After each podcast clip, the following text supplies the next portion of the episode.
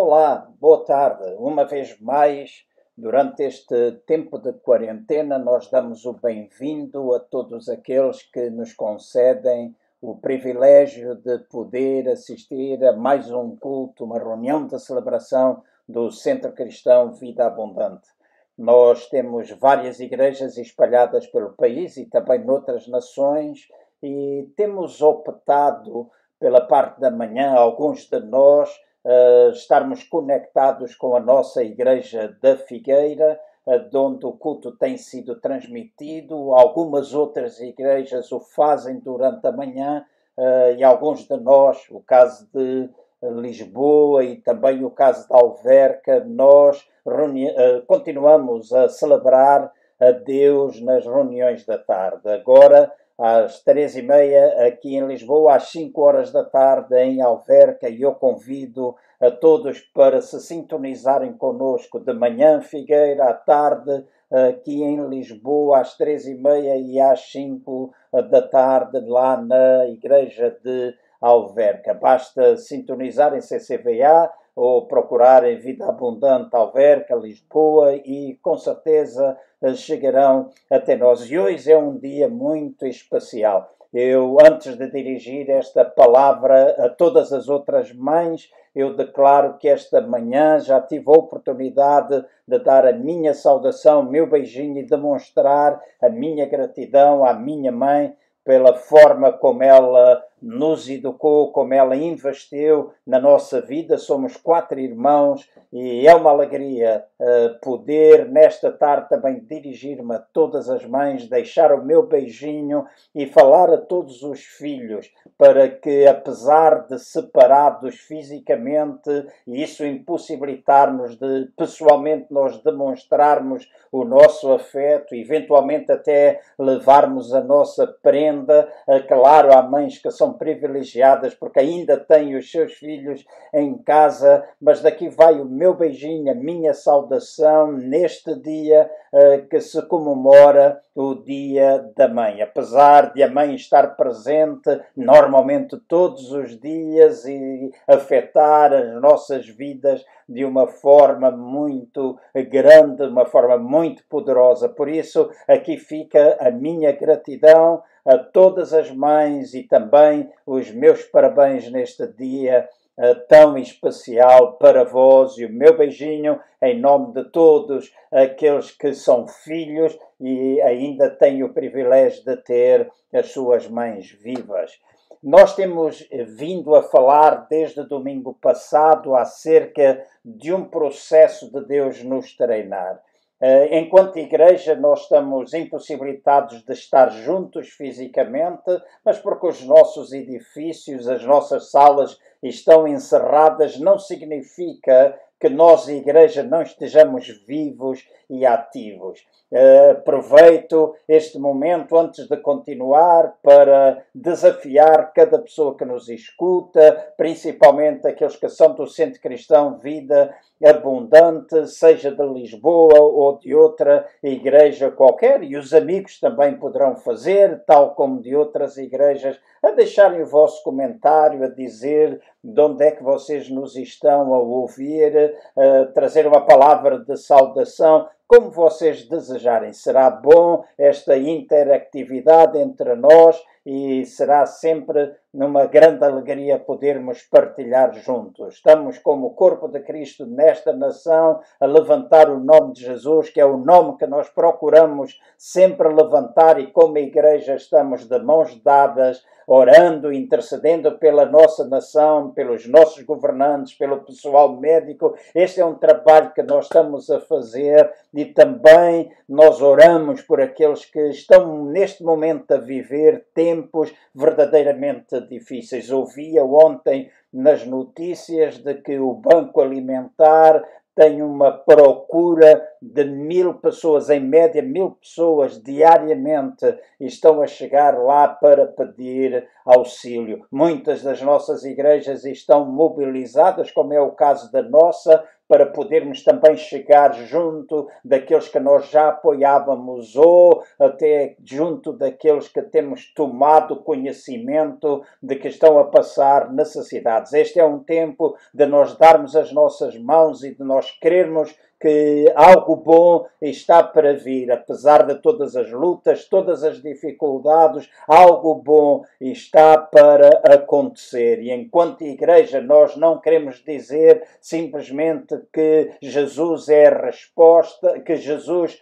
tem resposta, mas que Jesus é a resposta, que a igreja também é resposta. Nós estamos aqui para servir e podermos tocar a vida de todos aqueles que necessitam e marcar a diferença na vida de todos. Então, desde domingo passado que nós temos vindo a falar acerca de sermos treinados para nós reinarmos. Nós lemos um versículo uh, da palavra de Deus em que dizia que nós nesta vida reinaremos com Cristo Jesus. E é normal, é habitual nós ouvirmos pessoas falarem acerca dos seus sonhos, acerca daquilo que eles desejam para as suas vidas, seja em termos familiares, mas principalmente ouve-se muitas vezes falar daquilo que poderão ser os nossos benefícios materiais, a posição que nós gostaríamos de ocupar. Não são poucas as vezes que eu ouço pessoas dizer o que eu mais gostava era ganhar o euro milhões e assim viver de tudo aquilo que eu pudesse uh, vir a beneficiar. Alguns dizem eu gostaria de ajudar este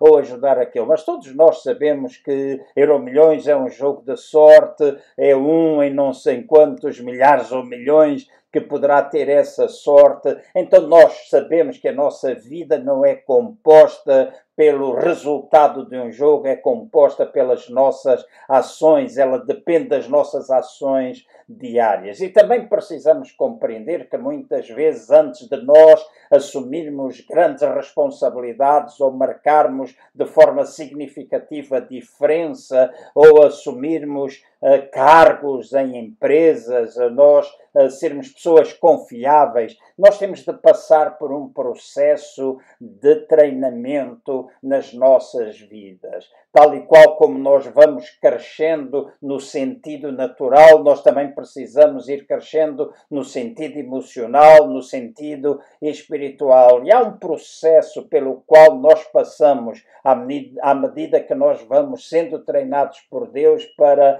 alcançarmos aquilo que Ele espera e deseja para todos nós. Então, no domingo passado, nós falámos um pouco acerca de nós aprendermos, se queremos ser levados a um lugar de governo, a um lugar de reino, a um lugar de nós sermos influência, um lugar de responsabilidade. Primeiramente, nós precisamos aprender a reinar sobre os nossos próprios espíritos. Nós lemos que uma cidade que está edificada e que não tem muros é semelhante ao homem que não edifica ou não guarda o seu próprio espírito, o que significa que uma cidade sem muros está facilmente ou é facilmente penetrada pelo o inimigo. Se nós não soubermos governar o nosso próprio espírito, então nós também podemos ficar com muita facilidade fora de governo. Falamos acerca do governo da nossa alma,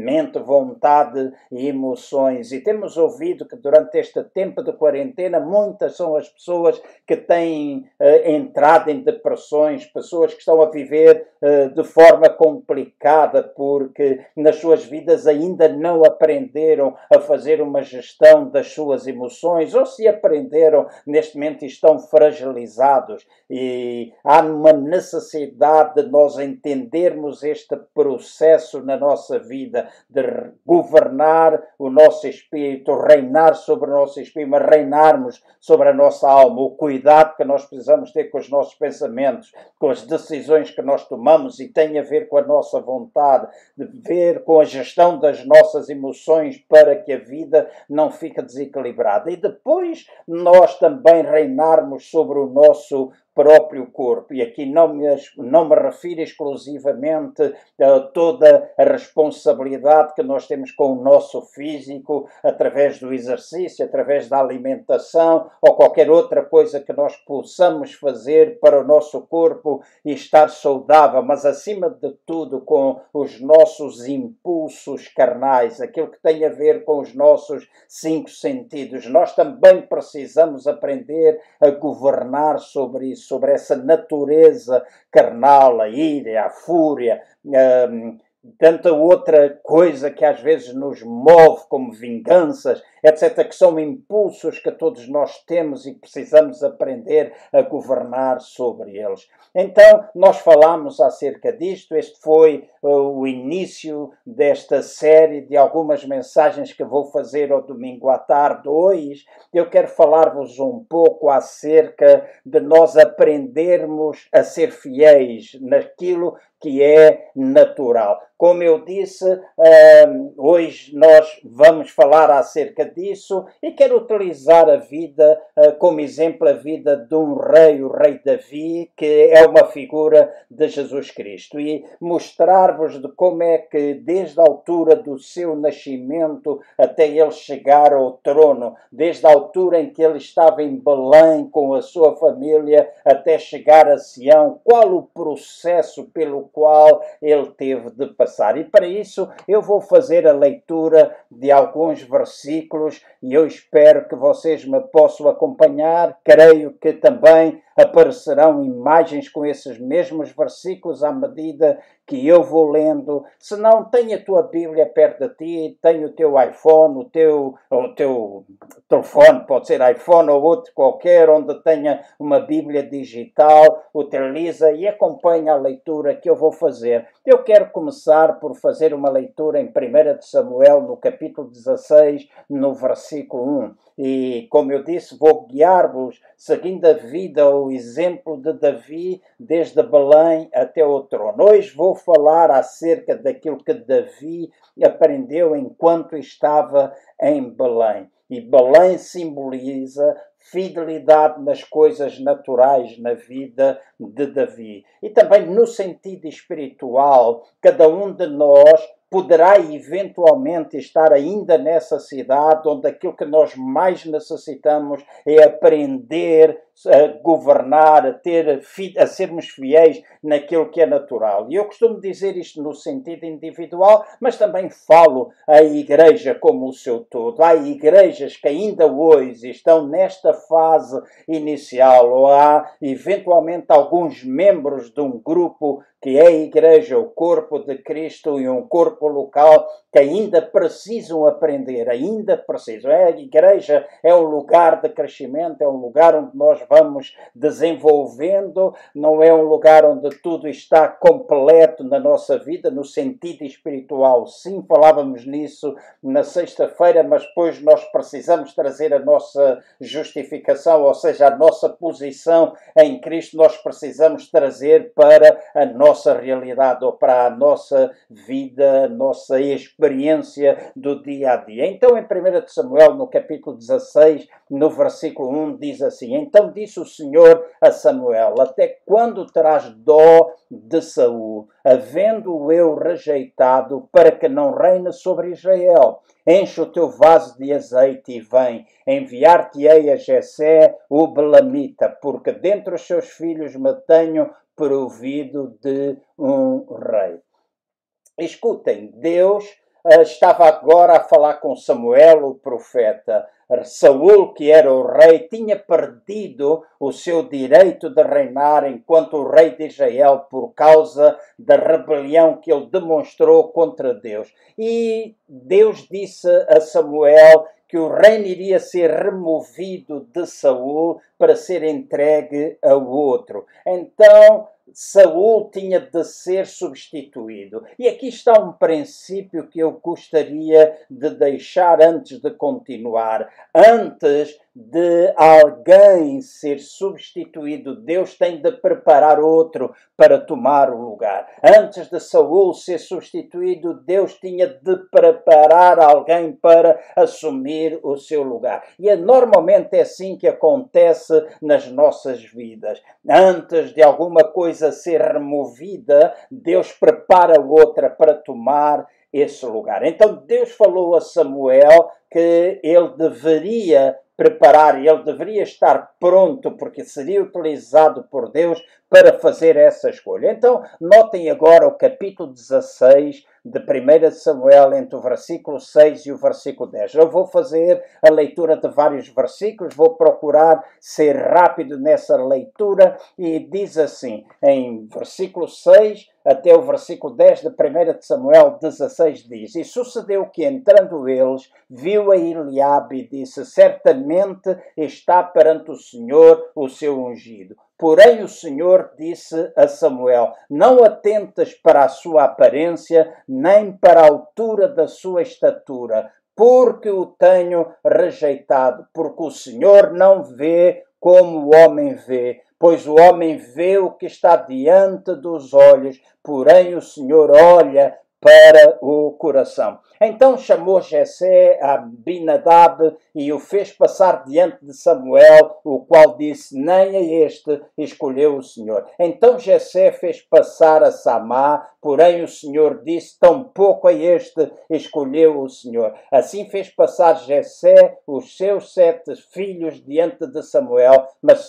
Samuel disse a Jessé: O Senhor não escolheu a estes. O Senhor não escolheu a estes. Então Deus tinha dado a ordem a Samuel para ir à casa de Jessé, porque ali estaria uh, o homem que Deus tinha escolhido e estava preparando para reinar, para substituir a Saúl. E diz que quando Jessé, e este é o quadro que nós podemos pintar através desta da leitura destes versículos, diz que quando Samuel chegou a Jessé, Jessé fez passar todos os seus sete filhos perante Samuel. A primeira impressão de Samuel para o primeiro filho era de que, sim senhor, aqui está o homem, mas Deus disse: não, não, não, não é este. Deus não olha para a aparência, apesar de ele ter uma aparência boa e que parecia ser e ser também o primogênito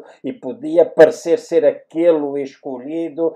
A palavra, o Espírito falou com Samuel dizendo: Deus não vê como o homem vê. O homem olha para a aparência, mas Deus olha para outro tipo de qualidades. Então é natural que uh, Samuel se tenha voltado para Jessé e lhe tenha perguntado: Bem, tu já me fizeste passar os teus sete filhos, será que tu tens mais algum filho? Será que há mais algum filho que tu tenhas que não tenha passado por aqui?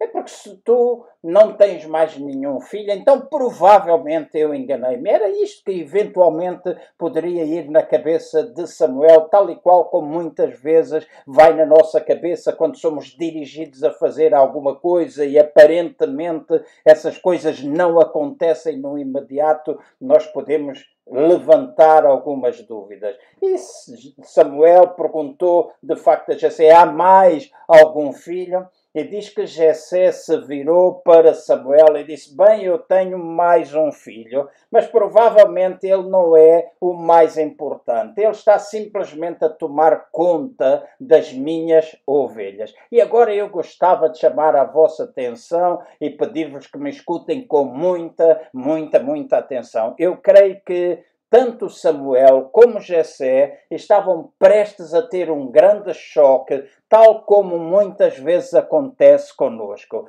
Nós muitas vezes quando pensamos em escolher alguém, muitas vezes quando nós pensamos, eh, seja no mundo empresarial, seja na própria igreja, muitas vezes quando nós Uh, pensamos escolher alguém, nós olhamos para os dons, nós olhamos para a aparência, nós olhamos para a habilidade, nós olhamos para os talentos, nós olhamos para a capacidade das pessoas. E apesar disso uh, não deixar de ser importante, Uh, eu gostava de salientar o facto, porque já lemos isto, de que Deus procura e olha para outro tipo de qualificações. Deus não está simplesmente a olhar para aquilo que é o dom, a habilidade, a capacidade. Deus está a olhar para outras habilidades, habilidades interiores, situações que habitam dentro de nós que nos farão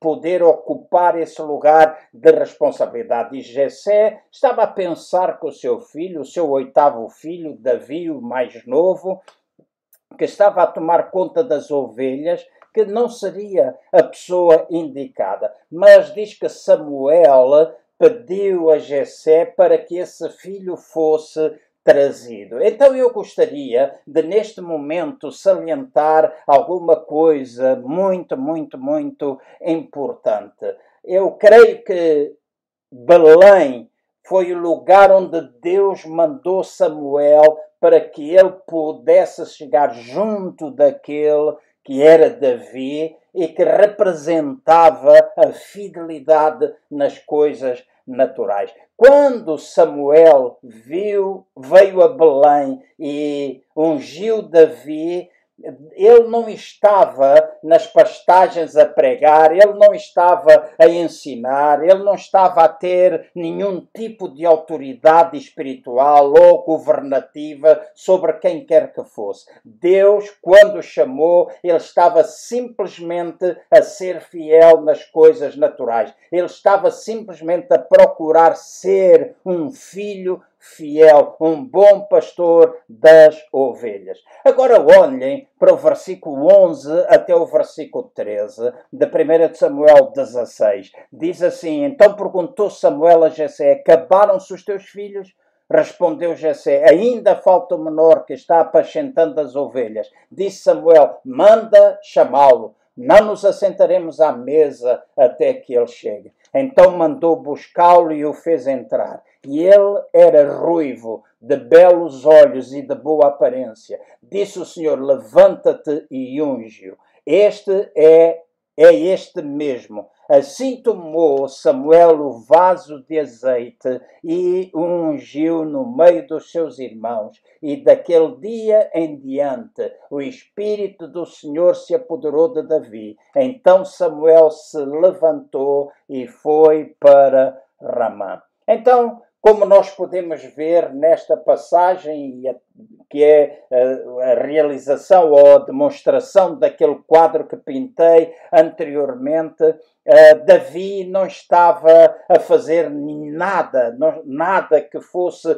demasiado significativo aos olhos do seu próprio pai ou até eventualmente aos nossos olhos. Ele não estava com qualquer uh, trabalho, vamos dizer, espiritual, ele não se encontrava a profetizar e provavelmente muito, uh, muitos dos pensamentos que invadiam a sua mente, nenhum deles estava associado ao facto de ele vir a ser rei. Agora, ser ungido como rei foi uma surpresa para ele próprio e para a sua própria família. Ele simplesmente tocava, tomava conta das ovelhas e tocava. Há relatos que, da palavra de Deus que diz que ele tocava a sua harpa sem se queixar.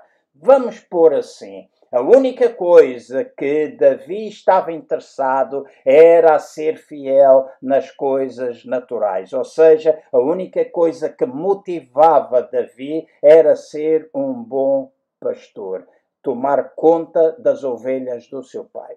E agora quero falar um pouquinho acerca de alguma coisa importante. Eu falo uh, aplicando esta palavra aos cristãos, principalmente aos crentes do CCVA em Lisboa, uh, apesar de ser aplicável a todo outro cristão, qualquer outra pessoa que me escuta. Uh, mas é uma palavra que também pode ser aplicada a pessoas que estão envolvidos em companhias, trabalham noutros lugares. Nós, muitas vezes, quando temos a ideia de que Deus nos quer usar, muitas vezes nós pensamos que ser fiéis nas coisas naturais já não é importante. Deixem-me ser bem prático como eu costumo ser. Nós pensamos que vamos assumir responsabilidades espirituais, eventualmente até temos um forte desejo, um forte impulso, uh, temos eventualmente um chamado, uma chamada de Deus para realizar alguma coisa, e porque sabemos isso, muitas vezes nós pensamos que o lavar pratos não é importante, nós pensamos que ter o nosso carro limpo, carro limpo não é importante, nós pensamos que na igreja arrumar as cadeiras não é importante, se há um papel no chão, não é importante nós fazermos isso, não é importante às vezes termos de pagar numa esfregona para limpar um pouco d'água que fica no, junto aos lavatórios, nas casas de banho que nós temos, e nós pensamos, ah, isso é trabalho das pessoas que fazem a limpeza na igreja. E é verdade, nós temos pessoas, na maior parte dos casos, voluntários, que fazem limpeza das nossas casas de oração, mas aquilo que eu quero salientar não é o facto de nós termos as pessoas, é o facto de nós que temos alguma coisa que é um chamado espiritual e que sabemos que seremos revestidos de autoridade nessa área, pensarmos que aquilo que não é natural não é alguma coisa que nós precisamos fazer. Nós pensamos que podemos saltar a nossa responsabilidade, passar por cima das nossas responsabilidades naturais para sermos espirituais. E é aqui que eu creio que nós cometemos muitas vezes o maior erro de todos. Porquê? Porque é que é um erro? É porque a fidelidade, escutem bem, é porque a fidelidade nas coisas naturais trazem revelação espiritual. Eu digo, lavar o carro, passar a roupa a ferro, colocar desodorizante, pagar as nossas contas, engraxar os nossos sapatos e coisas do género, são tudo coisas naturais, tudo coisas naturais. No entanto, essas coisas naturais são importantes porque a vida exterior é o testemunho nosso enquanto cristãos para o mundo. E é o nosso testemunho cristão de que Jesus pode salvar, Jesus pode curar, Jesus pode libertar, mas Jesus também pode marcar a diferença na vida de uma pessoa para que ela possa demonstrar aos outros o poder que há em Cristo. Então, deixem-me dizer: é errado nós dizermos que as coisas espirituais ou que as coisas naturais não importam, porque nós vamos ter um trabalho espiritual. A grande verdade é que, em muitos casos, o trabalho espiritual não vai acontecer até que seja produzido fruto naquelas coisas que são naturais. Então, meu amigo, meu irmão que me estás a escutar, não penses que aquilo que é natural pode, de alguma forma, Uh, não ser importante para a responsabilidade, para a autoridade que tu vais ter no futuro. Em 1 Coríntios, no capítulo 15, uh, do versículo 44 ao versículo 46, nós lemos alguma coisa que é importante a nós recordarmos. Ah, mas principalmente o versículo 43 e versículo 40, versículo 45 e versículo 46 diz assim: Assim também está escrito: o primeiro homem Adão foi feito alma vivente e o último Adão, Cristo, é espírito vivificante. Agora notem o que está escrito no versículo 46. Mas não é primeiro espiritual, senão o animal, depois o espiritual. Então, o primeiro, o que está este versículo a dizer é que, em primeiro lugar, não é o espiritual, o em primeiro lugar é o natural, em segundo é o espiritual. Então, Deus deliberadamente nos ensina, primeiro pelo natural, para depois ele poder trazer o espiritual à nossa vida. Então, o que é que eu quero dizer com isto? O que é que eu posso ensinar ou posso transmitir a partir deste versículo? Se, primeiramente, é o, o natural e depois é o espiritual, eu gostava de dizer assim: enquanto exemplo, e volto outra vez a repetir, isto pode ser aplicado a qualquer área da nossa vida.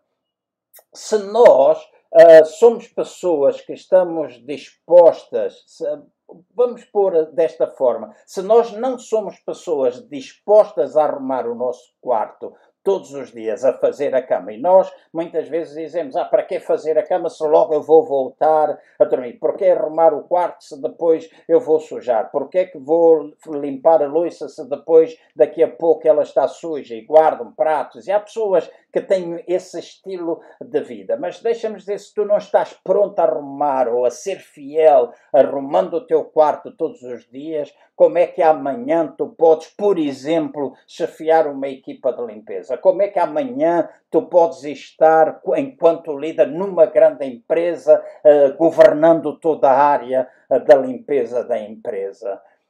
Se tu não és um aluno aplicado, se tu não estás envolvido a estudar matérias e a seguir as instruções que os professores te vão dar, dando, e há uma geração de alunos que muitas vezes pensam assim: eu não preciso estudar, eu não preciso, o que importa é passar. Mas deixem-me dizer assim: se tu não estás, não estás pronto a estudar as matérias, a seguir as instruções que vão sendo dadas, como é que tu pensas que no futuro tu podes assumir grandes responsabilidades.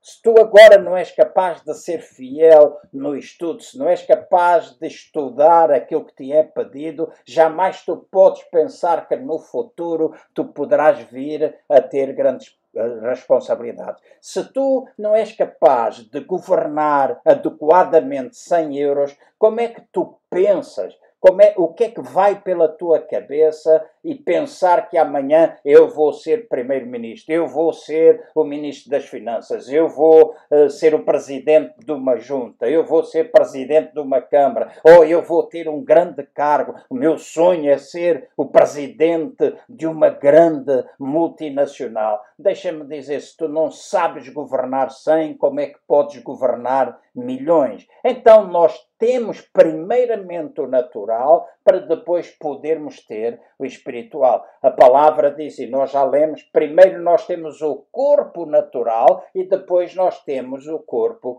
espiritual. Ou seja, o homem natural vem antes do homem espiritual. Então, para os membros da igreja, para cada cristão, para cada amigo que me está a escutar, nós precisamos aprender a ser fiéis nas coisas naturais. Falando especificamente para pessoas que conhecem Cristo, dizem-se relacionar com eles. E eu ouço muitas vezes, e vou utilizar o nome porque são essas pessoas desse, desse grupo, dessa igreja cristã, que as pessoas às vezes dizem: Ah, eu sou católico, eu nasci assim, mas eu sou católico que não sou praticante. Ou é a mesma coisa que tu dizes: Ah, eu sou cristão evangélico, mas não sou praticante. E tu podes dizer: Não, eu sou praticante, nós somos praticantes. Mas se és praticante, tu tens de ser fiel em estar nas reuniões. Tem de ser fiel quando nós estamos fisicamente. Deve ser fiel quando nós estamos a falar uh, através, a utilizar, a celebrar o nosso culto através destas formas digitais. Então nós não podemos arranjar desculpas esfarrapadas, pensando que não sendo fiéis na igreja, não sendo fiéis nas responsabilidades que nós temos, responsabilidades espirituais, como é que tu pensas que poderás chegar a outras responsabilidades, a outros níveis de responsabilidade. Tu podes dizer, ah, mas eu tenho unção, ah, eu tenho o meu coração, meu coração está apaixonado. Se o teu coração está apaixonado, tu tens de demonstrar que o teu coração está apaixonado. Então, o nosso coração deve ser um um coração fiel, deve ser um coração ensinável. Então, se tu queres assumir maior responsabilidade, se tu estás num processo de crescimento em que tu serás levado até níveis mais elevados, tu precisas aprender que, primeiramente, tu precisas provar no natural tu precisas primeiramente provar no natural. Em 1 Timóteos, no capítulo 3, no versículo 10, nós lemos assim: também estas sejam primeiro provados, depois sirvam, se forem irrepreensíveis. Então, deixa-me dizer, todos nós passamos por um processo de prova e se nós vamos ser levados a outros cargos de responsabilidade, tal e qual como uh, Davi foi levado de Belém até Sião. Ele teve de passar por vários processos, várias cidades simbolizando várias formas de fidelidade. A primeira foi fidelidade nas coisas naturais. Ele foi ungido como rei, até chegar ao trono demorou algum tempo, mas ele foi ungido como rei enquanto ele era fiel a tomar conta das ovelhas do seu pai. Então tu podes dizer-me: "Ah, mas eu tenho visões, ah, eu tenho palavras, Deus enche o meu coração, Deus tem grandes coisas para mim paixão, tu podes até querer fazer grandes coisas no sentido espiritual, mas deixa-me dizer, o ar-condicionado da tua casa está a funcionar. Há quanto tempo é que tu não mundas aquela lâmpada que está fundida na casa de banho? Há quanto tempo é que tu não lavas o teu carro e nele está escrito lava-me porco? Há quanto tempo não fazes a cama? Há quanto tempo não reparas aquela torneira? Há quanto tempo é que tu não vais tratar do frigorífico que avariou? Há quanto tempo tu não pões aquele vidro que está partido? Ah, tu dizes, ah, mas isso, eu vou fazer isso, eu vou fazer. O meu coração tem este, está cheio pelas coisas espirituais, pela paixão por Cristo. O meu coração está cheio. Eu sou profeta de Deus, eu sou pastor, eu sou líder, eu sou evangelista, eu sou todas estas coisas. Deixa-me dizer, aprenda primeiramente a ser fiel nas coisas naturais e ouve bem o que eu vou dizer daqui a pouco. Aprenda primeiro a ser fiel nas coisas naturais, tu serás elevado até outros níveis, porque se uma chamada existe dentro de ti, então deixa-me dizer-te, isso será reconhecido por causa da tua fidelidade e que começa nas coisas naturais. Eu sempre apreciei e continuo a apreciar aquelas pessoas que se dedicam a coisas pequenas, que quando querem servir estão dispostos a fazer qualquer coisa. Assim comecei na minha vida.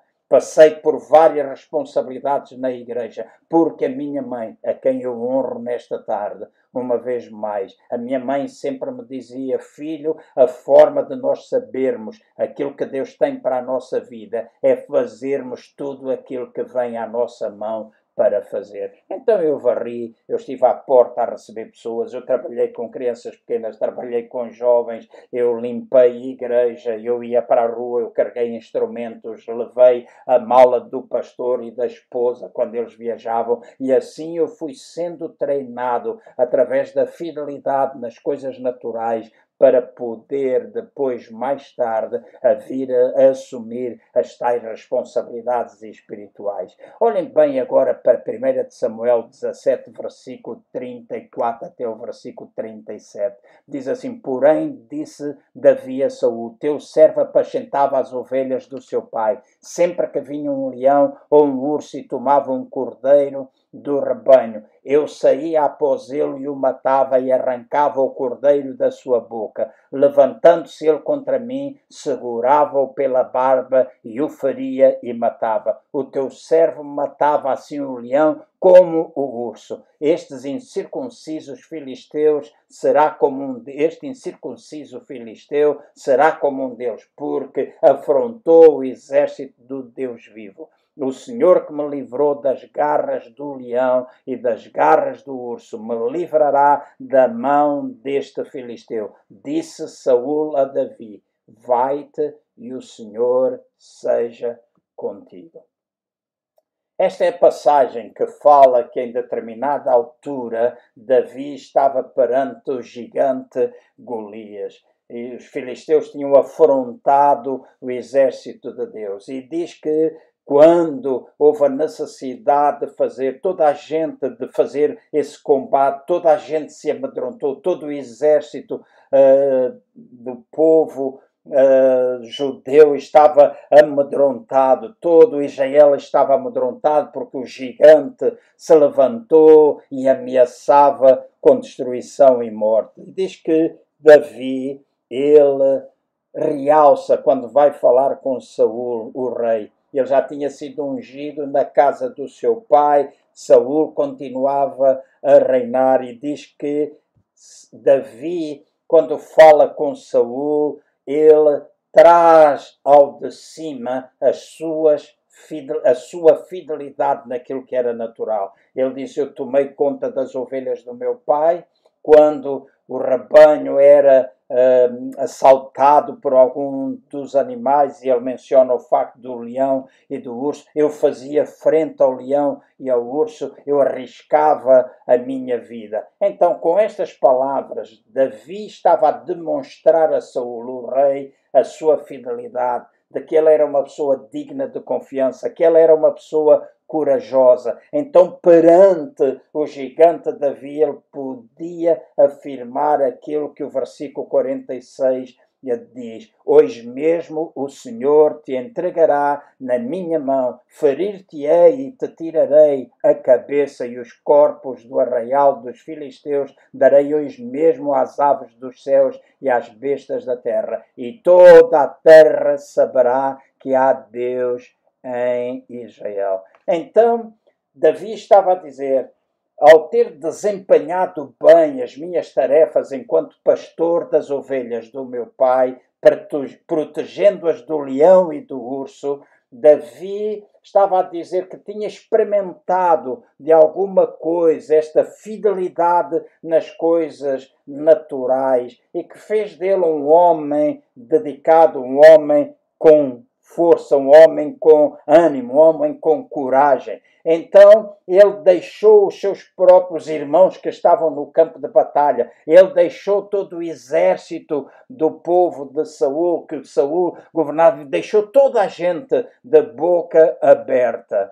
E porque ele estava disposto a enfrentar o Golias. Ele estava disposto a enfrentar os, o Golias. Então deixem-me dizer assim: todos nós temos de aprender a ser fiéis nas coisas naturais. Não podemos ter a nossa. Não porque temos a mente, deixa-me dizer, todos, nós precisamos ser fiéis nas coisas naturais, não porque temos a mente na recompensa ou no lugar que nós vamos ocupar, mas porque é o nosso dever fazer o que nós estamos a fazer no presente, porque mesmo que isso pareça natural ou mundano, aborrecido, acidental, se nós formos fiéis, nós veremos a recompensa de Deus.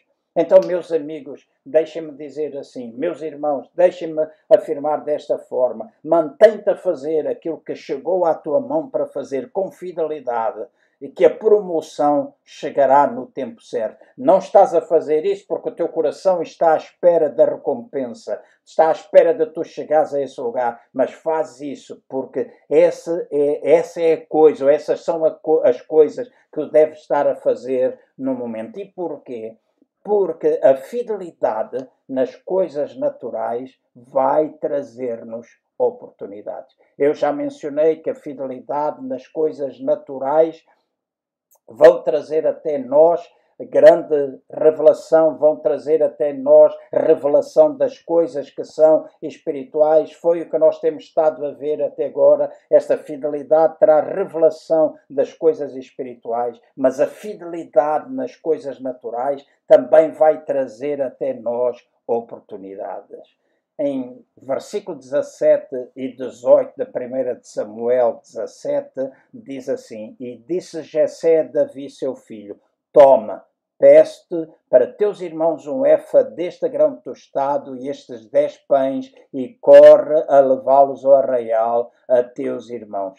Porém, estes dez queijos de leite leva ao chefe de mil e visitarás a teus irmãos a ver se lhes, se lhes vai bem e tomarás o seu penhor.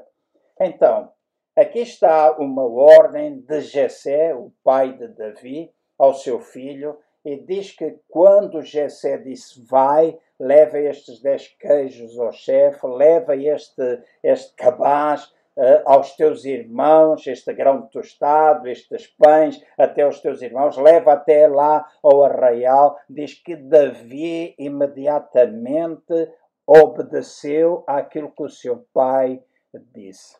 E aqui está uh, alguma coisa importante. Davi não questionou o pai a saber se devia ou não devia ir. Diz que simplesmente obedeceu. Simplesmente obedeceu. E eu vou dizer alguma coisa que não pode ser dissociado daquilo que vou apresentar agora. Não pode ser dissociado. Quando nós pensamos em autoridade, quando nós pensamos em fidelidade nas coisas naturais, pensando em servir coisas espirituais ou responsabilidades espirituais, algumas coisas que nós não podemos esquecer. Em primeiro lugar, nós não podemos esquecer que a autoridade suprema é Deus. Ele é a nossa autoridade máxima. A seguir a autoridade suprema de Deus, nós temos a autoridade da Sua palavra. Primeiro nível, Deus. Em segundo lugar, o nível da autoridade. Logo a seguir é a palavra de Deus. A seguir é a nossa consciência. E a seguir à nossa consciência vem a autoridade de todas aquelas pessoas que têm a posição de autoridade sobre nós mesmos. Há mais outros níveis de autoridade, mas eu quero focar-me nestes quatro. Primeiro Deus, depois a palavra, depois a consciência e depois as pessoas em autoridade sobre nós. E eu creio que todos nós e todos vocês que me escutam neste momento, todos precisamos aprender a diferença, né, assim, em que nós somos guiados pelo Espírito Santo ou vamos pôr, nós precisamos aprender a diferença entre aquele tempo em que nós vamos ser guiados por Deus, nós vamos ser guiados pelo Espírito Santo e aquele tempo em que nós necessitamos simplesmente de obedecer àquilo que nos está a ser pedido para fazer. Porque quando nós estamos debaixo de autoridade e nos é dada alguma coisa para nós fazermos, eu não tenho de ir orar se uh, eu cresci debaixo de autoridade. Quando o meu pai me dava ordens, quando pessoas em autoridade e trabalhei numa companhia de aviação, quando o meu chefe dizia faz assim, eu não argumentava, eu não dava as opiniões. Há lugar para isso. Eu não estou a falar da lei da rolha, não estou a falar da, da operação, eu estou a falar de nós aprendermos a obedecer aquilo que nos é pedido. Essa é parte daquilo que é fidelidade nas nossas coisas naturais. Jessé disse a Davi: vai, e está escrito que Davi foi. Então, esta é uma das áreas, muitas vezes, de fraqueza no corpo de Cristo. Muitas vezes, e hoje, as pessoas gostam de argumentar por tudo e por nada. Hoje, as pessoas gostam de arranjar desculpa. Hoje, nós gostamos de dizer: Ah, mas eu não sou chamado para isso. Olha, se tu queres liderar o grupo de louvor, primeiro aprenda a carregar os instrumentos para dentro de uma carrinha. Ah, mas isso era na velha geração, isso era na sua geração. E por que não é na tua? Tu és diferente de mim ou eu sou diferente de ti. Não. A fidelidade nas coisas naturais vai trazer-nos oportunidades. E às vezes, em todo esse processo, tu dizes: Ah, mas quem me guia é o Espírito Santo. Sim, e o Espírito Santo, eu conheci alguém há muitos anos atrás, quando eu fiz um pedido que me disse assim: Eu vou orar por isso. Já passaram 30 e tal anos, nunca Deus respondeu a oração. A única coisa que ele tinha a fazer era aprender a obedecer. E há pessoas hoje que precisam aprender. A obediência é uma das fragilidades hoje na família. Pais, que, filhos que se rebelam contra os seus pais e não obedecem. Na igreja, a mesma coisa. Toda a gente acha, toda a gente tem opiniões. Nas empresas, todas as pessoas têm opinião. Hoje, todas as pessoas se voltam, revoltam contra a liderança, etc. E eu volto outra vez a frisar: quem lidera tem de ser sábio, tem de ser guiado, tem de ter coração, tem de ter princípios, tem de ter sensibilidade. Essa é uma realidade e uma admissão que todos aqueles que estão em liderança precisam ter, mas também quem está debaixo de autoridade precisa aprender a ser obediente. Então, se nós vamos no sentido espiritual. Agora, aquilo que aconteceu com Davi, se, vamos, se ele foi de Belém até, até Sião, e se no sentido espiritual nós vamos de Belém até o lugar de governo, todos nós, quem lidera, quem é liderado, precisamos aprender as nossas funções. Os líderes a ter sensibilidade, ouvir de Deus, etc. E aquele que é liderado também precisa aprender a ser obediente. E hoje há muita gente a desafiar a autoridade. Vemos isso pelo mundo fora. E há alguma coisa que traz prejuízo até à nossa vida. Se mente respondemos. Escutem bem, o princípio que eu estou a querer falar é que eu e tu somente respondemos ao Espírito Santo nas coisas espirituais na medida de que nós formos capazes de obedecer àqueles que estão em autoridade sobre a nossa vida nas coisas naturais. Tu vais ser capaz de ouvir e de responder ao Espírito Santo na medida que tu és capaz de obedecer aos teus pais. És capaz de, quando o teu pai ou a tua mãe diz faz, quando alguém que é teu chefe, alguém que é o teu patrão, vai pedir, alguém que te lidera, vai pedir.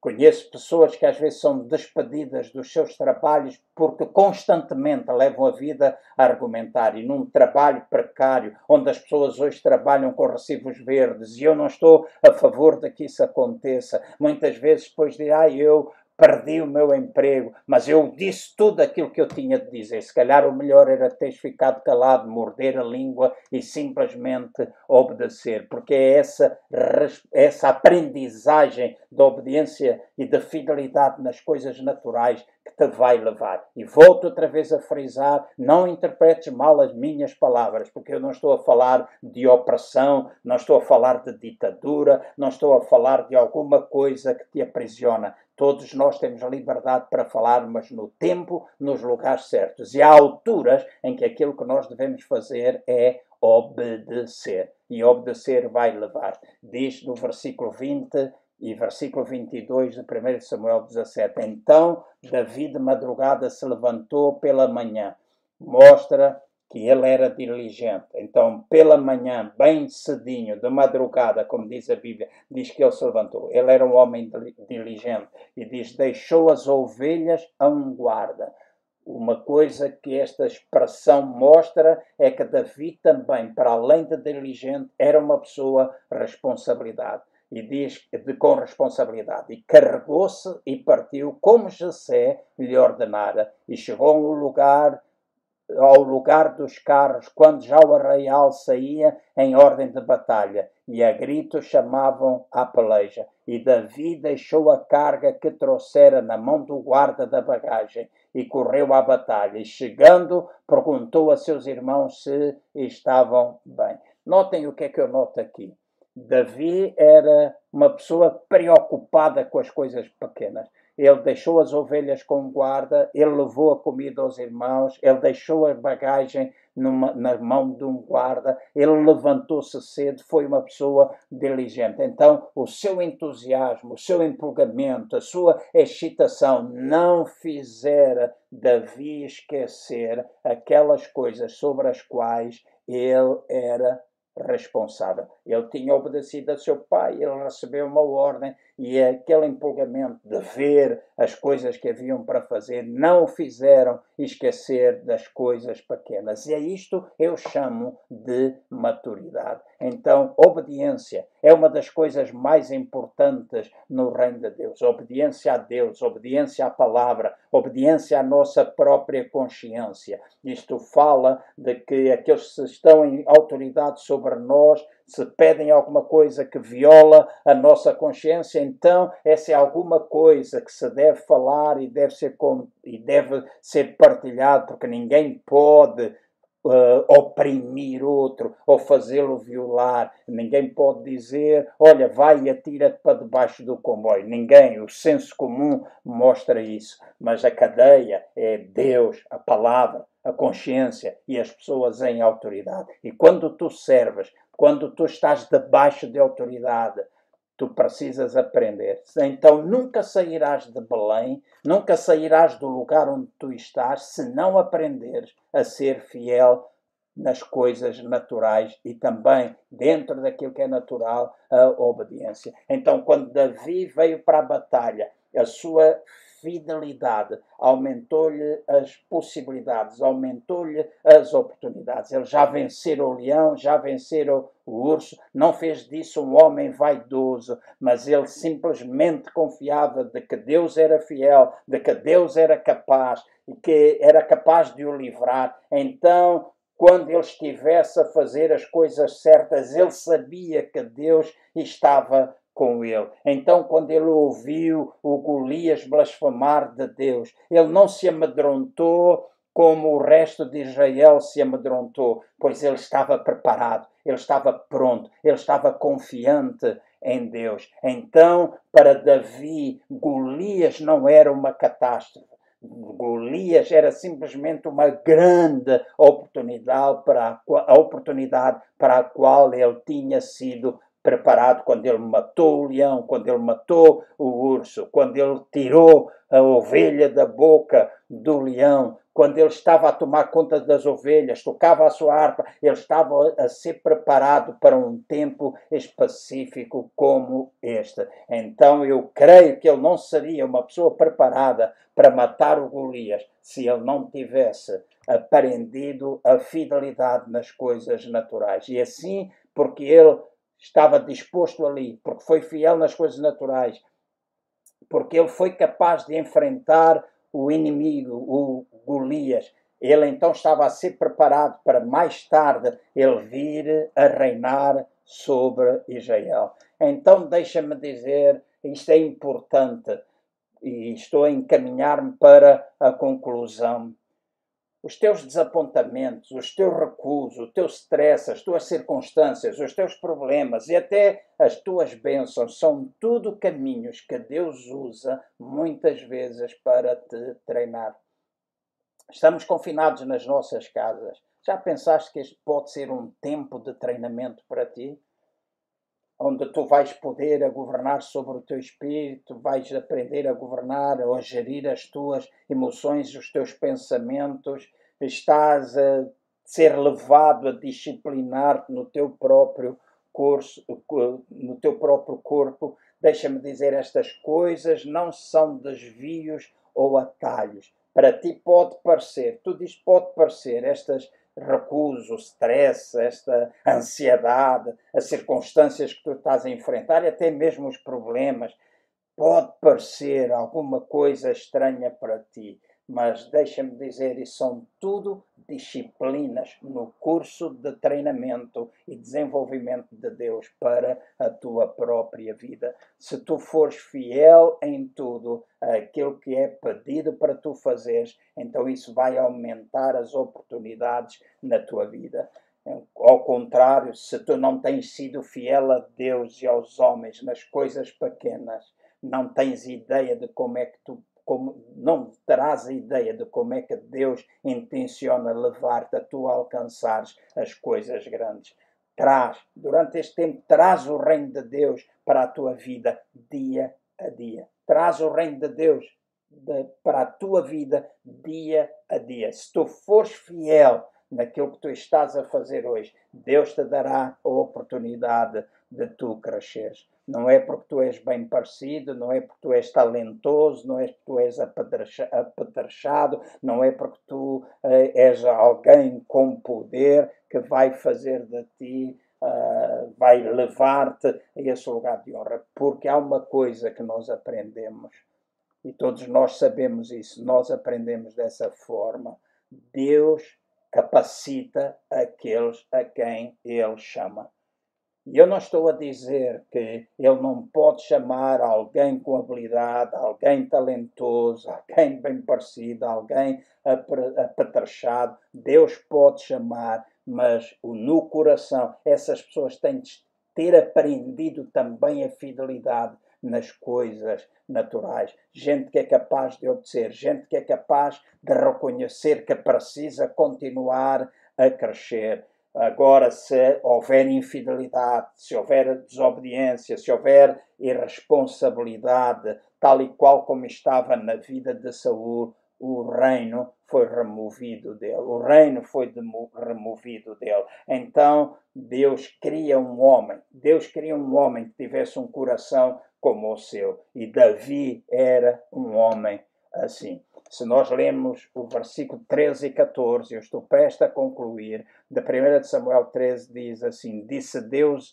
disse Samuel a Saul: Procedeste nestiamente em não guardar o mandamento que o Senhor teu Deus te ordenou, pois o Senhor teria confirmado o teu reino sobre Israel para sempre. Agora, porém, não subsistirá o teu reino. O Senhor já buscou para si um homem segundo o seu coração e já lhe ordenou que seja príncipe sobre o seu povo, porque não guardaste o que o Senhor te ordenou. Então, deixa-me dizer: a maior habilidade ou capacidade que jamais terás é tu seres um homem ou mulher com quem se pode contar alguém com quem se pode contar, alguém que é fiel nas coisas naturais e que já mencionei há pouco, levar o lixo, uh, o saco do lixo até o contentor do mesmo, limpares tu, o teu carro, tratares bem a tua esposa ou teu marido, cuidarem um do outro,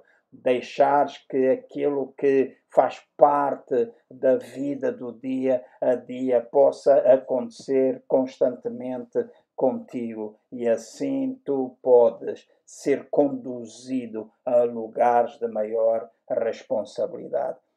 Eu fui pai de três filhas biológicas e uma uma adotiva e eu sempre quis que as minhas filhas andassem vestidas de forma decente, limpas, Uh, sempre fui alguém que gosto de ter a casa limpa, de ter a igreja limpa, uh, tomar banho e pôr perfume, sentir-me bem comigo mesmo, ter a minha roupa engomada, gosto de ter as camisas bem passadas nos colarinhos, porque lá fora a única coisa que a maior parte das pessoas veem quando se encontram conosco é aquilo que eles veem no exterior. E quando vem no exterior e a primeira imagem é agradável, é boa, não porque tu estás com o fito de que vais aproveitar dali de maneira alguma. Esses não são princípios de fato cristãos, mas porque tu te apresentas bem. Ah, Samuel, ele disse: o homem vê aquilo que é exterior, no entanto, Deus olha para aquilo que está dentro do coração. Aprenda esta fidelidade nas coisas naturais e Deus vai levar-te a posições mais elevadas. Então, escuta bem as minhas palavras. Estar com uma visão estar com o coração em algum lugar, com o coração na empresa, naquilo que tu fazes, na igreja, em qualquer outra coisa, é mais do que palavras, são ações, são obras, é esforço, é fidelidade, é obediência. Tudo isto está junto para que o teu coração de facto seja demonstrado. Não é assim? Então não basta simplesmente as palavras. Então honra pessoas em, em, em liderança, honra né, o teu esforço em buscares a excelência, fazeres o melhor que tu sabes, não te contentes com o suficiente. Fica com o pão todo, não te contentes simplesmente com as migalhas. Ora pelo teu crescimento em fidelidade. Olha, ora por homens e mulheres fiéis. Ora por aqueles que são preguiçosos, que são descuidados, são desmazelados. Ora por eles para que haja transformação nas suas vidas. Pensa na tua própria vida, pensa naquilo que tu és e aquilo que tu precisas ser transformado. E este é um tempo em que o Espírito Santo de Deus, espero eu que tenha falado contigo e te ajude a perceber, a tu perceberes que é importante a fidelidade no natural. Aquelas coisas que tu consideras pequenas para tu seres transportado a outros níveis. E deixem-me dizer, em conclusão mesmo, Todos nós precisamos entender que ao fazermos parte do corpo de Cristo, o corpo de Cristo deve ser um corpo mobilizado, um corpo que está todo em movimento, em que cada um assume a sua responsabilidade, não lança a responsabilidade para cima dos, outros, dos ombros dos outros. É um corpo que tem de ser mobilizado, é um corpo que tem de ser treinado. A palavra de Deus diz: vai ou ide por todo o mundo não diz ide por todo o mundo e fazei crentes. Criai crentes, pessoas que aceitam, diz fazei discípulos. E um discípulo é alguém que faz aquilo que o seu mestre faz. Então há uma responsabilidade sobre a igreja. A igreja toda, corpo em todo o mundo. Em todo o mundo. Há estatísticas que dizem, em termos mundiais, só 20% é que faz a maior parte do trabalho, enquanto 80% são meros consumidores. Está a chegar o tempo e que este tempo de confinação nas nossas casas possa ser um tempo de grande desafio, em que o Espírito Santo possa mexer contigo, em que o Espírito Santo pode, possa moldar a tua vida para um tempo completamente diferente, para algo novo, em que aquilo que nós desejamos ver conseguido, atos de bondade, ações eh, que vão, eh, em função da nossa cidadania, construir e edificar a nossa nação, nós possamos, eh, em casos de necessidade, demonstrar atos de poder. Todos nós desejamos isso. Comecemos pelas coisas pequenas. Vamos começar pela fidelidade nestas coisas naturais e pequenas. E Deus nos levará até um lugar de proeminência, lugares de maior responsabilidade. Aceita a preparação de Deus na tua vida. Pai, eu oro por todos aqueles que têm ouvido e oro para que a tua palavra e o teu Espírito Santo possa produzir mudança para a glória do teu nome. Deus abençoe a todos. Nosso culto uh, vai continuar. Em breve nós terminaremos e até domingo, se Deus quiser a esta mesma hora. Deus vos abençoe.